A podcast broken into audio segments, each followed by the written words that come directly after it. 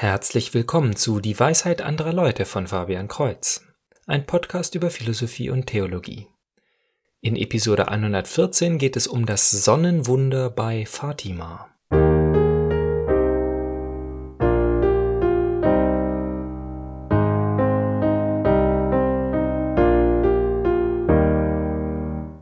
Gibt es einen Beweis für Gott? Nun, das kommt darauf an, was man als Beweis zulässt. Eine stereotypische Antwort darauf ist, wenn Gott mit brennendem Finger eine Nachricht in die Wolken schreiben würde, hier spricht Gott, es gibt mich wirklich. Doch noch vernünftiger klingt man, wenn man sogenannte wissenschaftliche Beweise verlangt. Damit meint man physikalische Phänomene, die man durch wiederholbare Experimente nachweisen kann. Das Problem mit dieser Art von Beweis ist, dass sie nur unbelebte, eben rein physikalisch materielle Dinge nachweisen können. Wenn Gott ein Stück Materie oder eine Art Strahlung oder ein Naturgesetz wäre, dann könnte man ihn auf diese Weise nachweisen, doch was man dann nachgewiesen hätte, wäre nur ein totes, wiederholbares Phänomen. Ein lebendiger Gott hat nach abrahamitischem Glauben Persönlichkeit und Geist. Und Personen kann man nicht beweisen, keiner meiner Zuhörer kann beweisen, dass ich ein Mensch bin und nicht vielleicht eine computergenerierte Sprachausgabe. Es kann auch keiner beweisen, dass ich nicht vielleicht ein Atheist bin, der nur versucht, eine treue Zuhörerschaft aufzubauen, um sie dann mit der plötzlichen Einsicht, dass es Gott gar nicht gibt, zu schockieren. Oder auch nur, dass die Person, die heute spricht, dieselbe Person ist, die die letzte Episode erstellt hat. Selbst mit besten Nachforschungsmethoden können wir nicht beweisen, ob die seitdem ausgetauschten Moleküle oder die inzwischen abgeänderten Neuronenbahnen noch denselben Menschen ausmachen.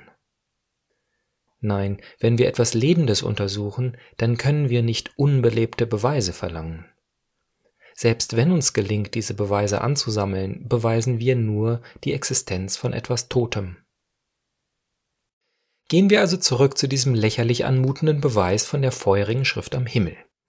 Würde dies einen Atheisten überzeugen? Von Mai bis Oktober 1917, also noch im Laufe des Ersten Weltkrieges, erschien die heilige Mutter Maria drei Bauerskindern in Fatima, welches etwa in der Mitte von Portugal liegt. Lucia, Francisco und Jacinta waren zu der Zeit zehn, neun und sieben Jahre alt.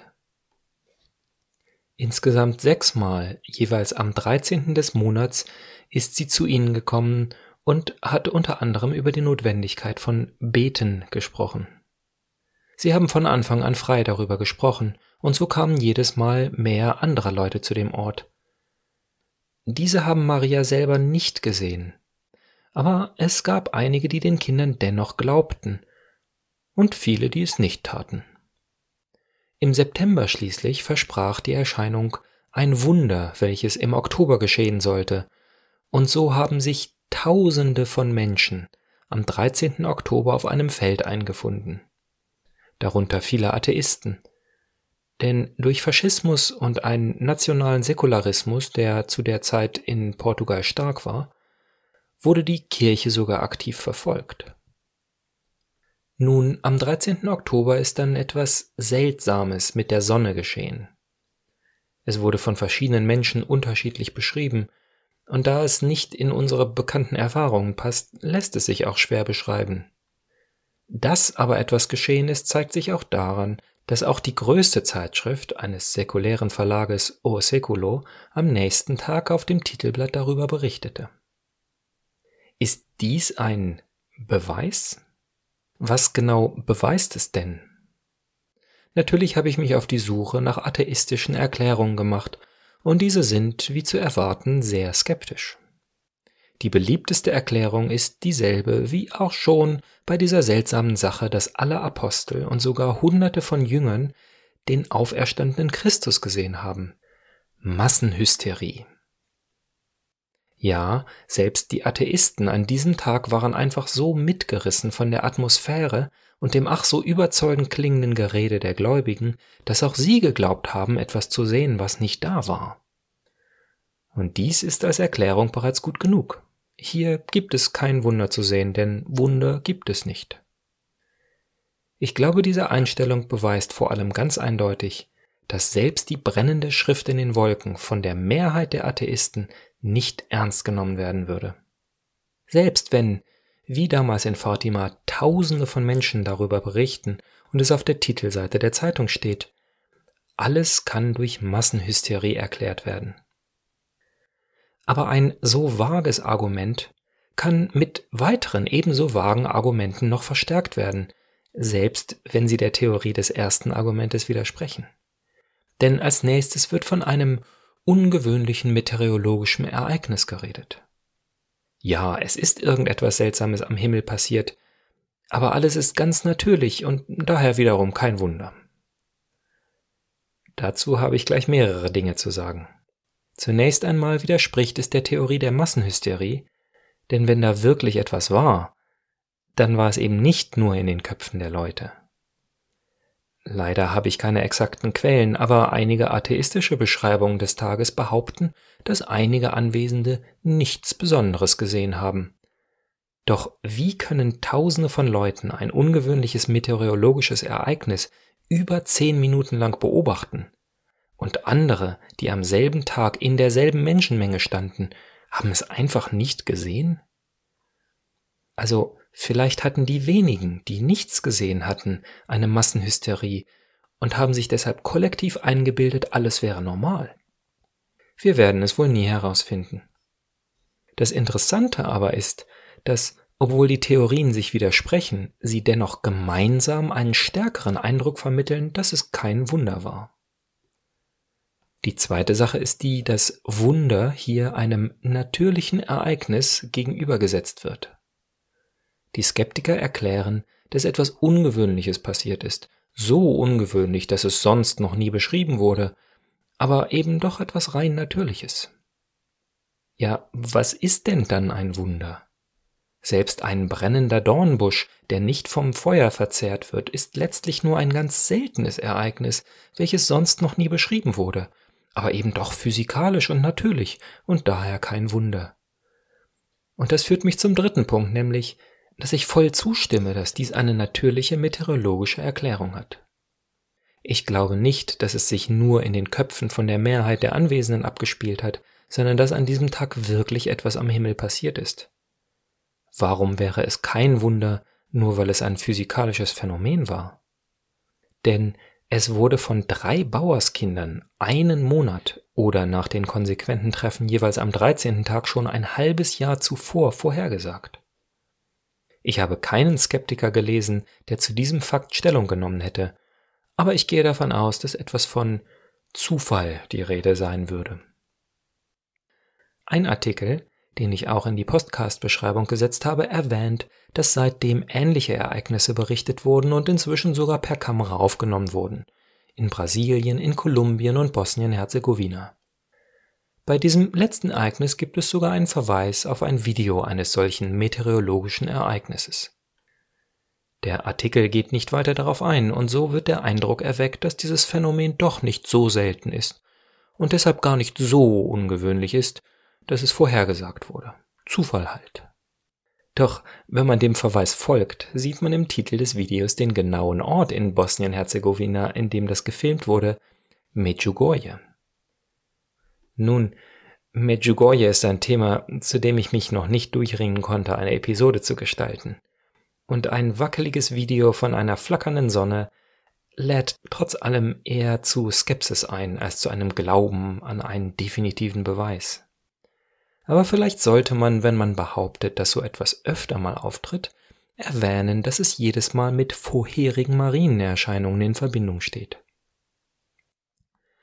Was aber auch immer es war, das damals von den vielen Menschen beobachtet wurde, es kann ein ungewöhnliches meteorologisches Ereignis und das vorhergesagte Wunder sein.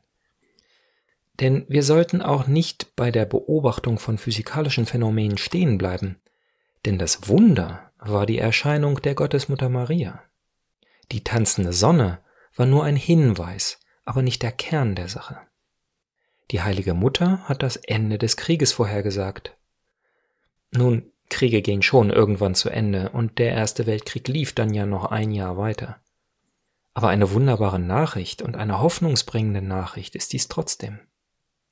Auch hat die Christenverfolgung in Portugal aufgehört. Die Regierung zu der Zeit versuchte nämlich den Glauben zu unterdrücken. Es war nicht erlaubt, den Talar eines Priesters zu tragen, und zwischen 1911 und 1916 wurden über 1000 Priester, Nonnen und Mönche getötet. Und genau zu dieser Zeit ist diese Botschaft der Hoffnung gekommen und hat zur Stärkung des Glaubens geführt. Zum Schluss möchte ich einen Bericht von einem Augenzeugen, oder vielleicht wurde es auch von seinem Sohn aufgeschrieben, vorlesen. Ich blickte zum Ort der Erscheinungen in heiterer, wenn auch kalter Erwartung, dass etwas passierte, und mit nachlassender Neugier, denn eine lange Zeit war vergangen, ohne dass etwas meine Aufmerksamkeit erregte.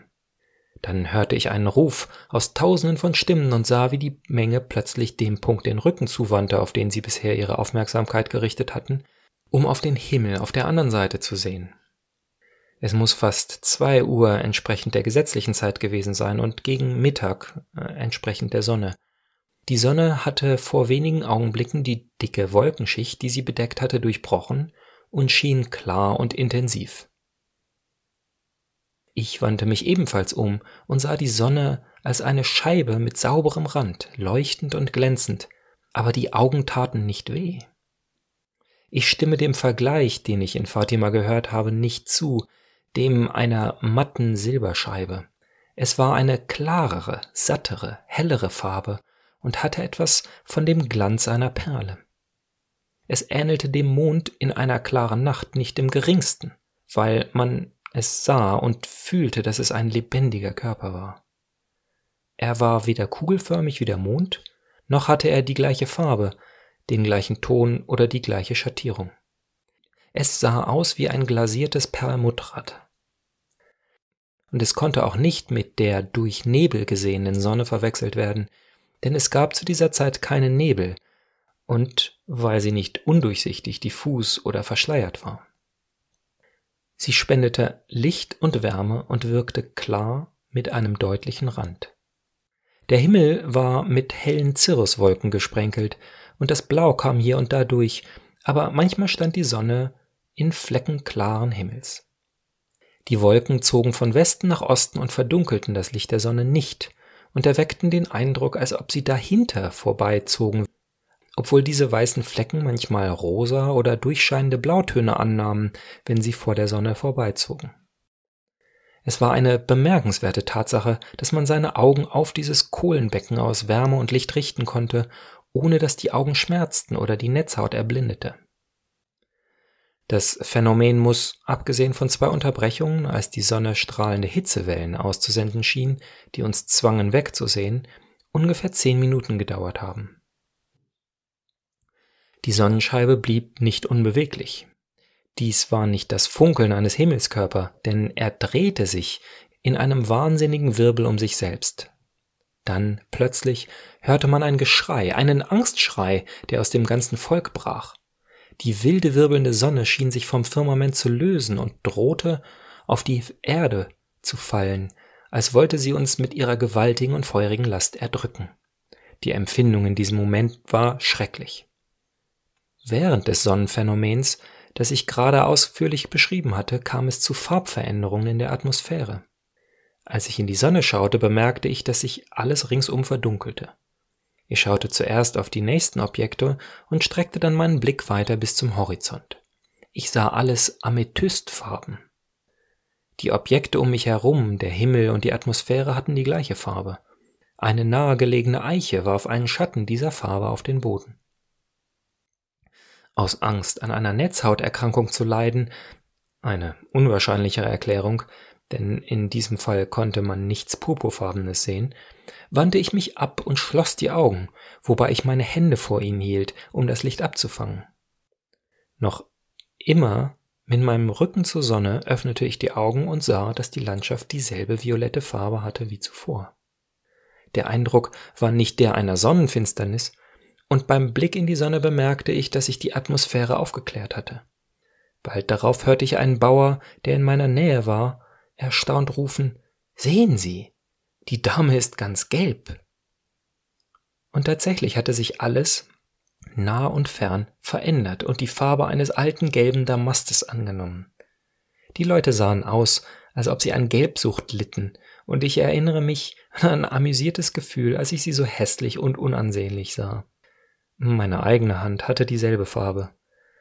Alle von mir beschriebenen Phänomene wurden von mir in einem ruhigen und heiteren Geisteszustand und ohne jegliche emotionale Störung beobachtet.